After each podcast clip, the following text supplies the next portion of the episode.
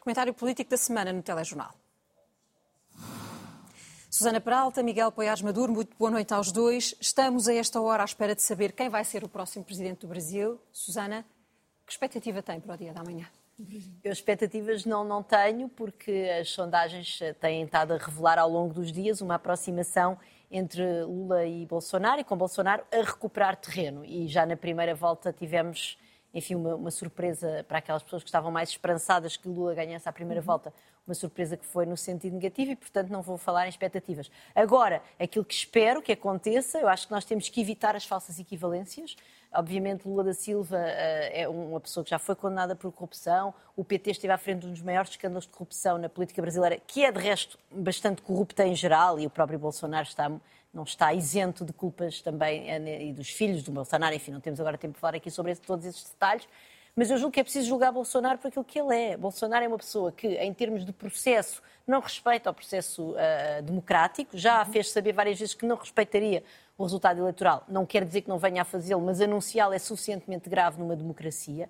E é uma pessoa que também, do ponto de vista dos resultados, tem um, um, deixa o Brasil numa situação verdadeiramente catastrófica, do ponto de vista da fome, da pobreza, do ponto de vista, por exemplo, do respeito pelos direitos dos povos indígenas, pela defloração da, da Amazónia. E, portanto, e repara, mesmo a questão, nós podemos dizer, ah, a crise económica é devido à pandemia, certo? Mas Bolsonaro foi a pessoa que não quis fechar a, a atividade económica, supostamente para proteger a economia uh, em, em, desprimor da, da, saúde pública e acabou por morrer uh, eh, 700 mil brasileiros, enfim, uma quantidade de brasileiros que não deviam ter morrido, obviamente, uh, e resultado de más políticas públicas. E, portanto, Bolsonaro quer dizer, não, não, podemos ter aqui falsas equivalências. Lula da Silva não é um político perfeito, é um político eticamente condenável, mas foi um político que, no seu tempo, enfim, apesar de tudo, conduziu o Brasil para alguma prosperidade, para combater a pobreza e que certamente neste momento vai ser um político que vai ter alguma capacidade apaziguadora que eu acho que é uh, verdadeiramente necessária, que é urgente para o Brasil e também para o resto do mundo, porque o custo ambiental, por exemplo,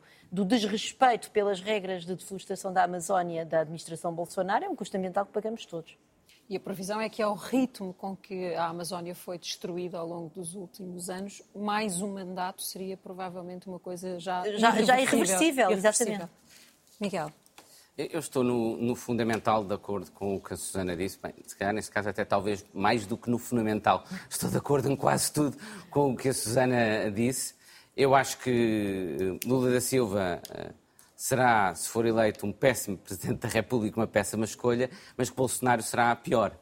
Uhum. Uh, eu tive aqui há pouco tempo um amigo brasileiro que me dizia eh, o, o, seguinte, uh, e é algo que eu tenderia a, a, concordar, acho que era uma boa análise, que, se, que a vitória do PT nas eleições anteriores teria tido o risco de calcionar um sistema de corrupção generalizado e o que se tinha passado. Mas que a vitória de Bolsonaro nestas eleições comportava um risco enorme para o regime democrático, um risco bastante superior, eu acho, à vitória uh, de Lula. E isso vimos, ainda ontem tivemos, Bolsonaro é responsável por retirar qualquer dimensão de racionalidade, de uh, políticas assente no mínimo dos factos, Uh, uh, uh, do exercício das funções governativas, viu-se na forma como gera a pandemia, no tema, no, no tema ambiental também, Sim. mas sobretudo por um agravamento de algo que já existia no Brasil, mas que ele agravou muito, de um discurso político absolutamente violento, degradável, uh, que conduziu ontem, por exemplo, a que uma deputada bolsonarista perante críticas e que até podem ser ofensas e, desagradáveis, mas puxar uma arma, uma deputada e apontar a um cidadão que lhe apontava, uh, que, que, mesmo que eu, mesmo que eu ofendesse, e tirar, dar tiros para o ar, é sinal de uma degradação inacreditável uh, do espaço público e da política no Brasil, de qual a principal responsabilidade é Bolsonaro. É importante dizer que, infelizmente, e isso acontece quando esse vírus se instala e que nenhum dos lados reconhece uh, legitimidade ao outro, já não há uma mera contraposição de pontos de vista, há a ideia de que o outro lado é ilegítimo, uh, todos começam muitas vezes a partilhar as mesmas armas. É interessante. Certo se ver que o Supremo Tribunal eh, Eleitoral brasileiro retirou e ordenou retirar muito mais informação falsa e disseminação de informação de Bolsonaro do que Lula da Silva. Mas também mandou retirar de Lula da Silva. Por exemplo, Lula da Silva tinha spots de, Bolsonaro relativamente à pedofilia, alguns com informações que até saíram nos jornais portugueses que eu achava que era verdade e que depois foi através do Supremo Tribunal Eleitoral brasileiro que Ficou eu soube que não era verdade. Portanto, também é uma alerta para nós da importância de nós mantermos alguma civilidade no discurso político uh, entre nós. Estamos muito longe, felizmente, daquilo que se passa uh, no Brasil, mas acho isso muito importante e acho que a principal responsabilidade disso no Brasil, claramente, é de Bolsonaro. Uh, Miguel, eu começo o próximo tema, que é a aprovação óbvia do Orçamento de Estado em Portugal, pegando agora na, na, nessa, na, óbvia, porque há uma maioria absoluta, absoluta, nessa ideia da civilidade no discurso. Nós vamos ver se este, se este instrumento ainda pode ser muito melhorado na negociação ou não, mas o que lhe queria perguntar é, perante o debate a que assistimos esta semana, que impacto tem este documento no, no equilíbrio e nas relações políticas em Portugal? Eu acho que o, o debate, e aí devo atribuir uma responsabilidade particular ao Primeiro-Ministro, desde logo porque é Primeiro-Ministro. Acho que o facto de ele ser Primeiro-Ministro lhe impõe uma responsabilidade particular quanto ao tom e à elevação com que ele deve conduzir o debate parlamentar e que ele deve ter no debate parlamentar. E a forma como ele tratou, por exemplo, ou destratou uh, os deputados da Iniciativa Liberal, perante críticas que podem ser duras, mas que são legítimas e normais no quadro parlamentar, não são apropriadas, do meu ponto de vista, não são adequadas. Não é a primeira vez que o Primeiro-Ministro tem uma certa tendência para reagir num tom pessoal uh, uh, quando é cri criticado, e acho que o Primeiro-Ministro tem de fazer uma reflexão séria de que não pode simplesmente acusar o Chega e outros responsáveis políticos que a criar um lamaçal, se ele próprio não assume a responsabilidade. Eu acho que ele tem mesmo como Primeiro-Ministro, até tem um dever particular e reforçado de mesmo que os outros usem um tom que é inadequado, ele manter um tom de elevação. E ele tem de recordar isso. Susana. Não, eu tô, concordo completamente com o que o Miguel disse.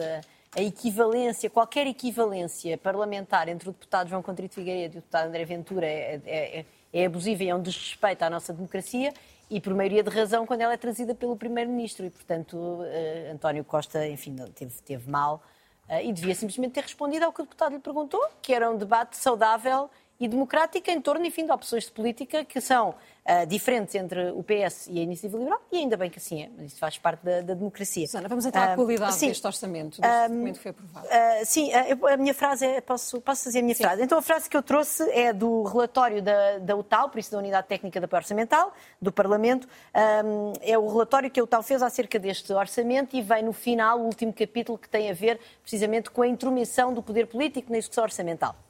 E a frase diz o seguinte: as entidades públicas oferecem aos cidadãos e às empresas serviços de pior qualidade ou em menor quantidade do que seria possível com as dotações orçamentais aprovadas pela Assembleia da República.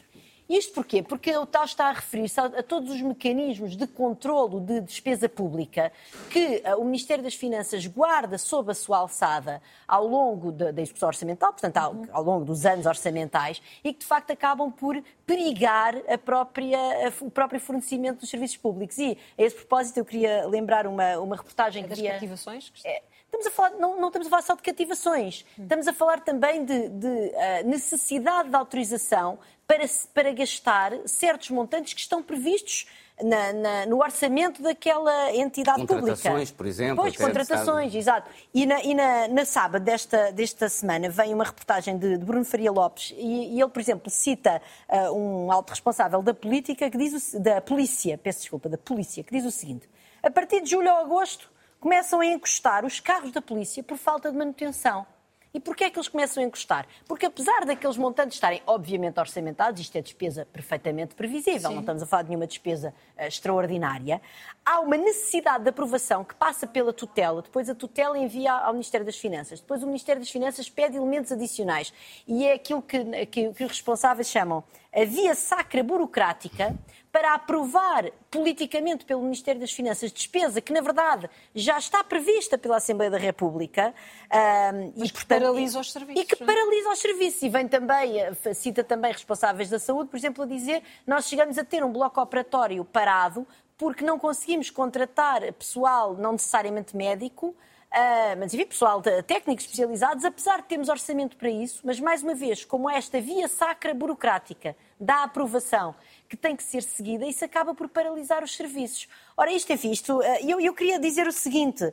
Uh, aquele debate, há, há, muito circo em torno do debate orçamental, infelizmente. E nós temos de perceber o seguinte, por exemplo, nós temos estado a falar muito das prestações sociais, da, da, questão das pensões, das variações no IRS, no IRS jovem, enfim, todas essas medidas uh, que têm sido as medidas um bocadinho as bandeiras deste uh, orçamento de Estado. Do lado da despesa, elas valem mais ou menos 1,7 mil milhões de euros.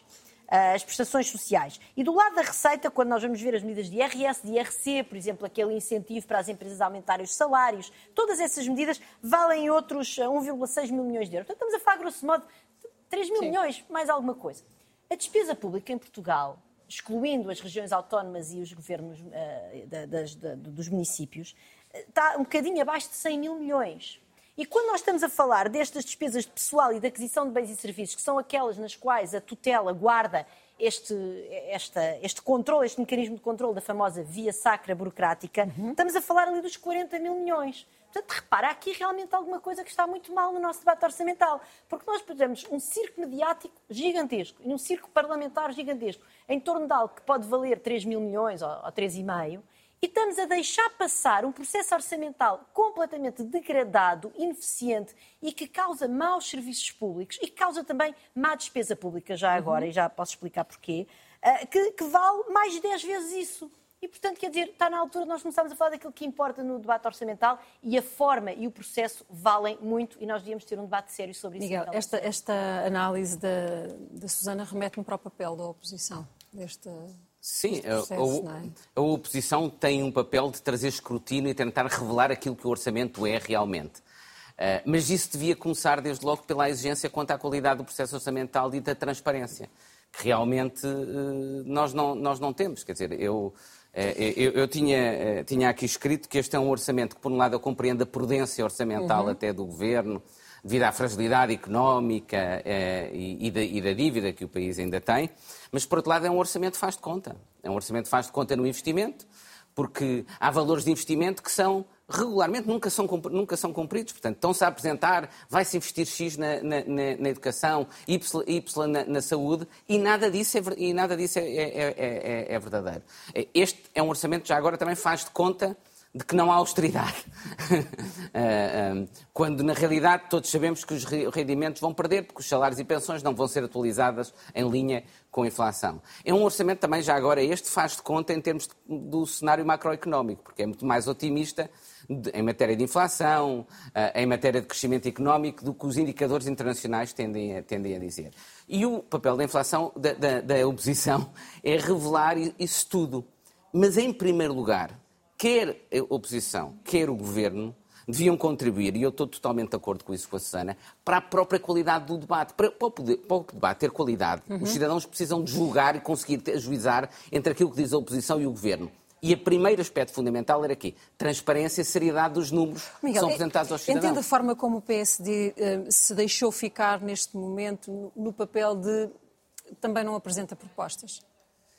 Eu acho que o. Foi falta de habilidade? Não, eu acho que o, o, o, muitas vezes a maior parte da, da, da oposição uh, com, faz, sobretudo, o escrutínio da tarefa Sim. governamental. Acho que é mais próximo das eleições que tem de apresentar as suas próprias propostas.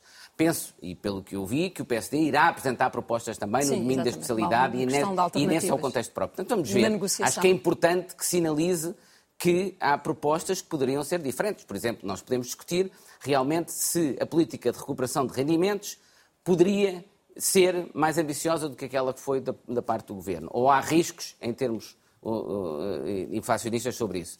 Eu não deixo de notar que o Primeiro-Ministro foi contraditório, porque aquilo que o Primeiro-Ministro usou para criticar a política do BCE uhum. pode ser usado para criticar o governo dizer que não pode.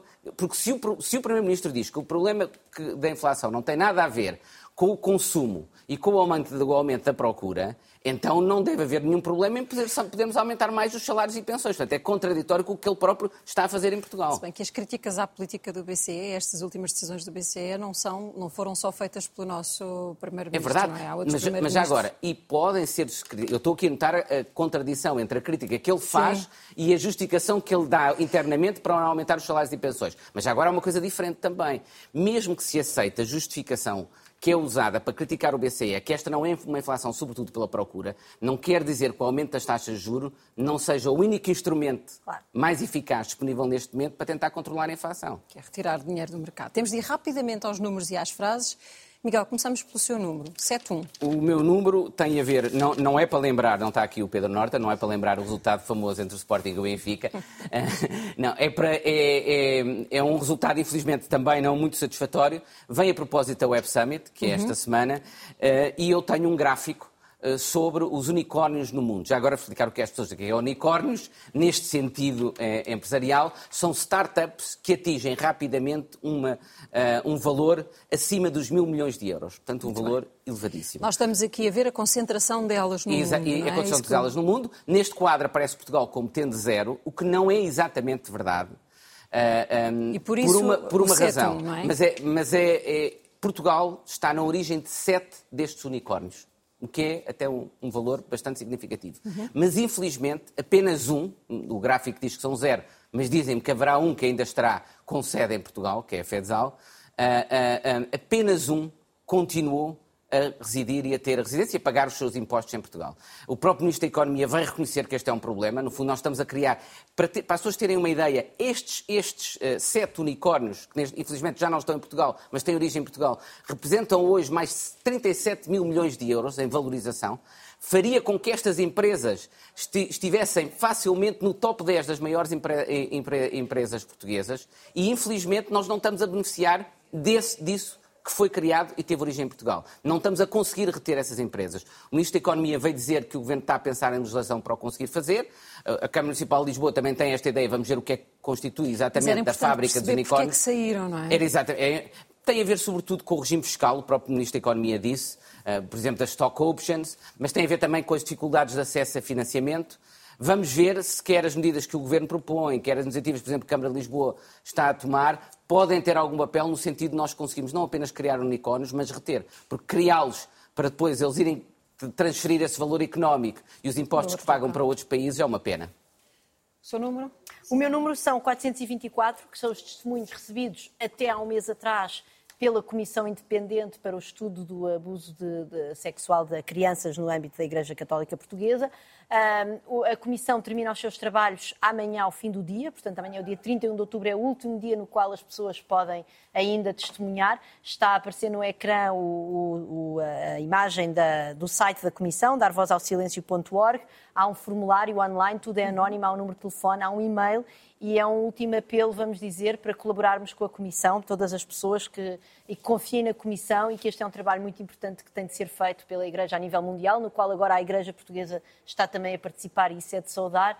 Uh, e, e, portanto, fica o apelo para quem ainda nos estiver a ouvir e tiver alguma coisa para contar, que confie na Comissão e vá amanhã a estes meios de contacto e contacto. Miguel trouxe um diálogo, não foi? Sim, mas agora só reforçar este apelo da Sim. Susana, que me parece muito importante, e os membros dessa comissão independente realmente justificam essa confiança de, das pessoas. Eu trouxe um diálogo que é: o, o Twitter foi adquirido pelo Sr. Elon Musk, famoso empresário, mas de personalidade bastante controversa e aparentemente algo instável. Um, e o Twitter é neste momento o nosso grande espaço público. Grande parte das pessoas acedem à informação por isso. E quem regula esse espaço público, aquilo que na, na, na, em termos digitais chama regulação de conteúdos, permitir ou não que certos Twitters tenham mantido, que certas pessoas tenham conta, vai passar a ser, no fundo, o Sr. Elon Musk e os é mecanismos que ele criar. E, portanto, ele vai se tornar, no fundo, o grande regulador da liberdade de expressão nesse espaço. Ele disse o pássaro está livre, quando tomou a, a, a controle e adquiriu, e o Comissário Europeu Thierry Breton veio dizer o pássaro está livre, mas terá de voar de acordo com as regras europeias, devido à preocupação de que esses espaços se tornem um espaço, lá está, que promova um discurso mais violento, mais polarizado, radicalizado e assente na desinformação. Vamos ver o que ele irá fazer. Ele traz muitas preocupações associadas a esta aquisição, eh, mas, por outro lado, ele já veio fazer duas propostas que, se ele cumprir, pelo menos essas, eu concordo seguramente.